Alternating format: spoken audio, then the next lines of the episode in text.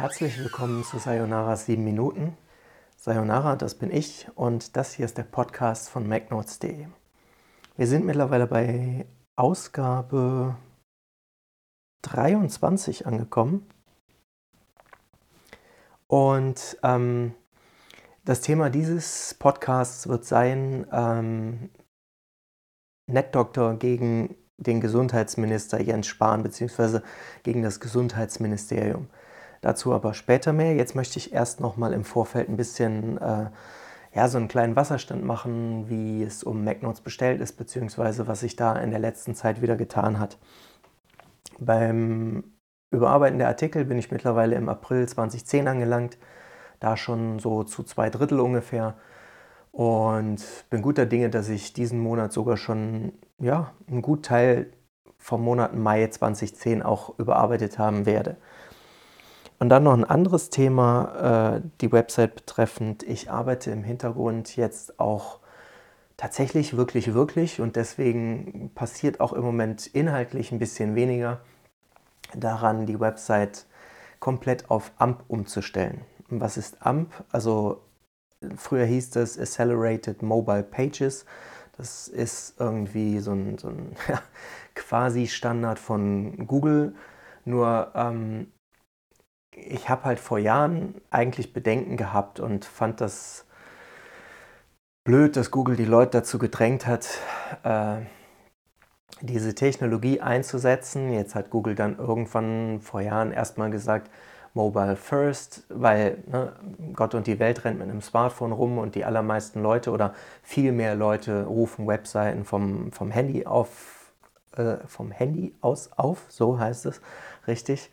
Und ähm, da ist nachvollziehbar, dass man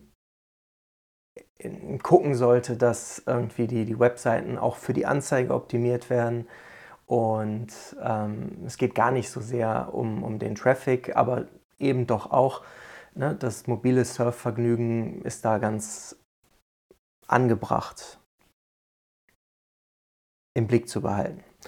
So, jetzt habe ich meine Gedanken sortiert und ähm, worauf ich hinaus will, ist eigentlich, äh, AMP hat sich weiterentwickelt. Ja? Also es ist mittlerweile so eine Art Framework geworden. Es bietet einige Funktionen an, die man so von anderen Frameworks auch kennt.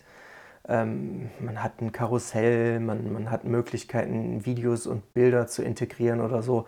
Der einzige Nachteil, den ich halt immer noch sehe, ist, dass Google dann die, die äh, Seiten quasi so in seinem Cache verarbeitet und dann auch ausliefert. Zum Beispiel, wenn man äh, Google News sich anschaut und da sind dann AMP-Ergebnisse, dann sind das Seiten, die auf Google-Servern zwischengespeichert werden. Das bietet natürlich einerseits ein Problem mit dem Datenschutz.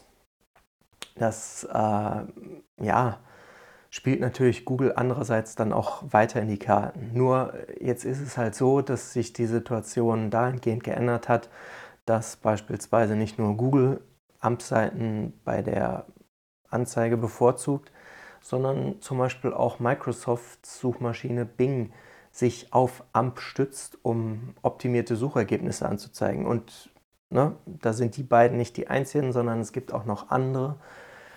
Und dann gibt es aber auch noch den persönlichen Impetus, den ich habe. Denn Stand jetzt ist es so, ich habe ein, ein CSS-Framework verwendet, um quasi äh, MacNotes oder auch ich spiele, die, die Videospielseite, die wir noch haben, äh, ja, äh, sowohl auf dem Desktop als auch auf Smartphones oder Tablets gut aussehen zu lassen. Gut, ne, immer relativ.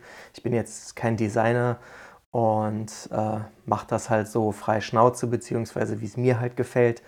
Das muss dann ne, also keinen Designpreis dann, äh, Preis, keinen Designpreis dann am Ende gewinnen, aber ähm, seinen Zweck erfüllen. Und ähm, das sorgt aber dann halt für mehr Aufwand. Und bis dato habe ich ein Plugin für WordPress verwendet, was dann ähm, eine AMP-Version der Website ausgeliefert hat. Ein Problem, was ich damit dann wieder habe, ist, dass man dann so zwei unterschiedliche Versionen der Website hat. Denn ich gebe dann die und die Inhalte wieder oder habe äh, dann so unter dem Artikel halt diese ähnlichen Artikel ausgegeben. Ja, aber ähm, die sind da nicht identisch mit der Funktion, die dieses AMP-Plugin ausliefert. Und ich kann nicht einfach so diese beiden Versionen ineinander übergehen lassen, weil das Plugin macht dann was, was ich nicht will. Und ne, deswegen habe ich dann jetzt angefangen, tatsächlich ehrlich auch ähm, an einem Template für, für MacNotes zu arbeiten und auch für die Spieleseite dann hinterher, das äh, auf Googles AMP basiert. Und äh, ja, da habe ich jetzt zumindest schon mal die, die Startseite von MacNotes nachgebaut. So Pi mal Daumen, da bin ich noch nicht ganz mit fertig, aber äh, ja, das läuft dann jetzt so nebenbei und deswegen gibt es halt immer noch ein bisschen weniger Inhalte, aber ich versuche mich dann mittelfristig, langfristig ein bisschen, wenn das alles durch ist, auch wieder auf mehr Inhalte zu fokussieren. Und letzten Endes ist der Podcast, den ich hier produziere, ja auch ein Inhalt, den ich zur Website hin veröffentliche. So, aber jetzt dann, nachdem ich schon die fast sieben Minuten rum habe, möchte ich das Thema NetDoktor gegen Jens Spahn aufgreifen. Es ist eine Kontroverse entstanden, weil die Gerichte äh, damit befasst wurden und ähm, die Zeitung mit den vier Buchstaben titelte dann vor kurzem Gerichtsklatsche für Jens Spahn. Die sind natürlich immer schnell dabei, wenn es darum geht, irgendwie ja, alles hochzubauschen und so, das kennen wir ja. Nur darum geht es eigentlich gar nicht, sondern ähm, Worum es mir geht, ist, wie wird das Ganze in der Öffentlichkeit dargestellt und ist es jetzt dann tatsächlich eine Klatsche für das Gesundheitsministerium oder was hat es damit auf sich?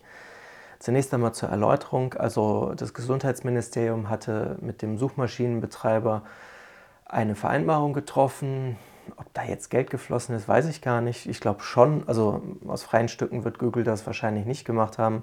Nur so weit bin ich dann im Thema auch nicht drin. Aber ich glaube, das ist auch gar nicht nötig, um den Aspekt zu diskutieren, den ich mit euch gern diskutieren will.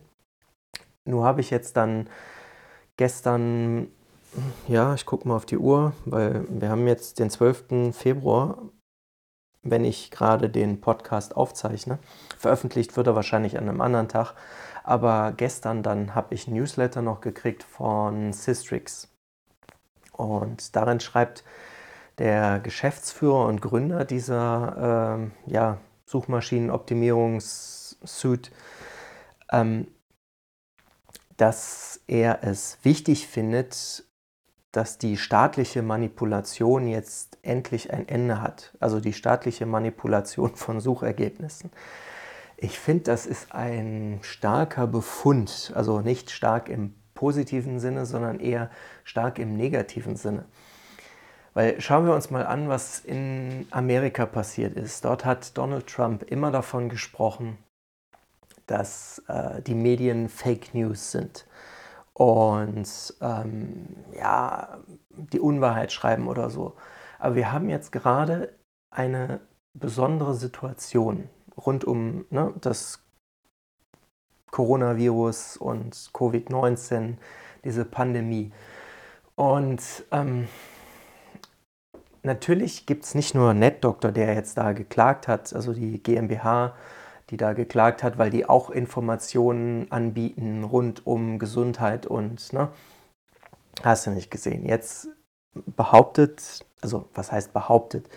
Ich weiß, dass Systrix natürlich auch Analysen macht und Daten vorhält und da kann man dann durchaus darauf vertrauen, dass äh, das jetzt auch stimmt. So knapp 2200 unterschiedliche Suchbegriffe. Für die soll dann äh, rund 24 Millionen monatliche Suchen. Ähm, ja, also für, für, für diese. Jetzt habe ich den Faden verloren. Fangen wir nochmal an. Also für knapp 2200 unterschiedliche Keywords gab es dann eine Kooperation und auf die entfielen 24 Millionen monatliche Suchergebnisse oder Suchen. Und wenn jemand nach diesen Keywords gesucht hat, meinetwegen nach Coronavirus, nach Covid-19, nach was weiß ich, ja, äh, auch zur Verwendung von Masken, FFP2 und und und, dann tauchte da so eine Suchergebnisbox auf und auf Seite 1 noch prominent irgendwie so ein Fensterchen mit besonderen Hinweisen. Da gab es dann natürlich auch Hinweise von anderen Anbietern, weiß ich nicht, äh, in, in, anderen Kontexten ist es dann Wikipedia oder sind es andere Datenbanken oder oder, ja. Nur äh, in dem Fall war es dann auf jeden Fall das Gesundheitsministerium mit seiner Seite gesund.bund.de, die verlinkt wurde und wo dann die Informationen ausschnitthaft dort wiedergegeben wurden bei Google. Das hat dann dazu geführt, dass natürlich die Nutzer, wenn sie wussten, okay, darum geht's, da steht dann da, äh, brauche ich ja gar nicht weiter suchen, sondern ne, ich habe die Information, die ich wollte, oder vielleicht haben Sie dann geklickt und auf die Seite des Gesundheitsministeriums geklickt.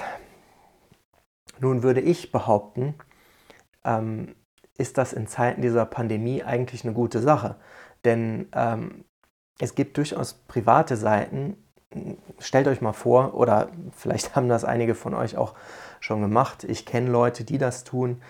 Ähm, wenn sie irgendwie krank sind, die suchen nach Symptomen und die kommen dann auf irgendeine Website. Aber äh, es gibt da zum Beispiel auch diese Kategorie von Webseiten, ähm, die sind, ja, da stellen Nutzer Inhalte zur Verfügung und die Webseitenbetreiber, die stellen aber ein Forum zur Verfügung.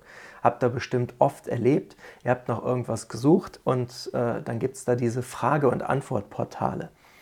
Die Inhalte, die dort wiedergegeben werden, die sind hochgradig, wie soll ich sagen, fehleranfällig oder ähm, teilweise einfach nur, weil sie sehr alt sind oder teilweise, weil sie sehr subjektiv sind. Und äh, da kann man dann nicht davon ausgehen, dass wenn man eine Frage gestellt hat, auch eine seriöse Antwort in einem dieser Portale finden wird. Nun war es aber vorher so, dass diese Ergebnisse dann relativ weit oben bei Google zu finden waren. In diesem konkreten Fall dieser Pandemie bin ich der Meinung, dass äh, die Kooperation, wie das Gesundheitsministerium sie eingegangen ist, durchaus sinnvoll ist ich kann verstehen, warum man sagt, dass das staatliche Manipulation ist. Nur ich wäre vorsichtig mit dieser Zuweisung, weil vielleicht bin ich da naiv, ich weiß es nicht. Aber meine Idee ist, wenn die Pandemie zu Ende ist, also dann wird diese Kooperation auch irgendwann auslaufen. Und es läuft jetzt nicht darauf hinaus, dass wir quasi wenn wir, ähm, Entschuldigung, die Suchmaschine, weiß ich nicht, sagen wir mal in, in zwölf Monaten von heute benutzen, dann immer noch gesund.bund.de als äh, Quelle des Vertrauens äh, besonders hervorgehoben wird. Vermutlich auch deswegen, weil äh, das Gesundheitsministerium bis dahin gar kein Geld mehr ausgeben wird, um ne, besonders weit vorne in den Suchergebnissen zu landen. Das ist dann auch ein Novum gewesen und ist vermutlich auch in anderen Ecken der Welt so gelaufen, dass dann ja, Gesundheitsinstitutionen staatlicher Art äh, besonders weit vorne landen wollten, um eben zu vermeiden, dass es zu Fake News kommt. Und wir haben gesehen, was dort in Amerika abgelaufen ist oder was in manchen anderen Ländern passiert. Nur ist das jetzt tatsächlich ein weites Feld, ja. Aber ich wollte es zumindest mal angesprochen haben, gerade weil mir dieser Begriff dann in dem Newsletter von Systrix, ja, sehr weit hergeholt vorkam. Vielleicht seid ihr anderer Meinung, könnt ihr uns ja gerne schreiben oder über Twitter, Facebook oder wo auch immer ihr gern uns kontaktieren möchtet, dann wissen lassen. Aber äh, zumindest wurde ich da hellhörig und wollte das Thema dann äh, in dem Podcast aufgreifen. Das habe ich jetzt gemacht. Und äh, an dieser Stelle sage ich dann Danke fürs Zuhören. Entschuldigung dafür, dass meine Stimme im momentan so angegriffen ist. Und äh, bis zum nächsten Mal.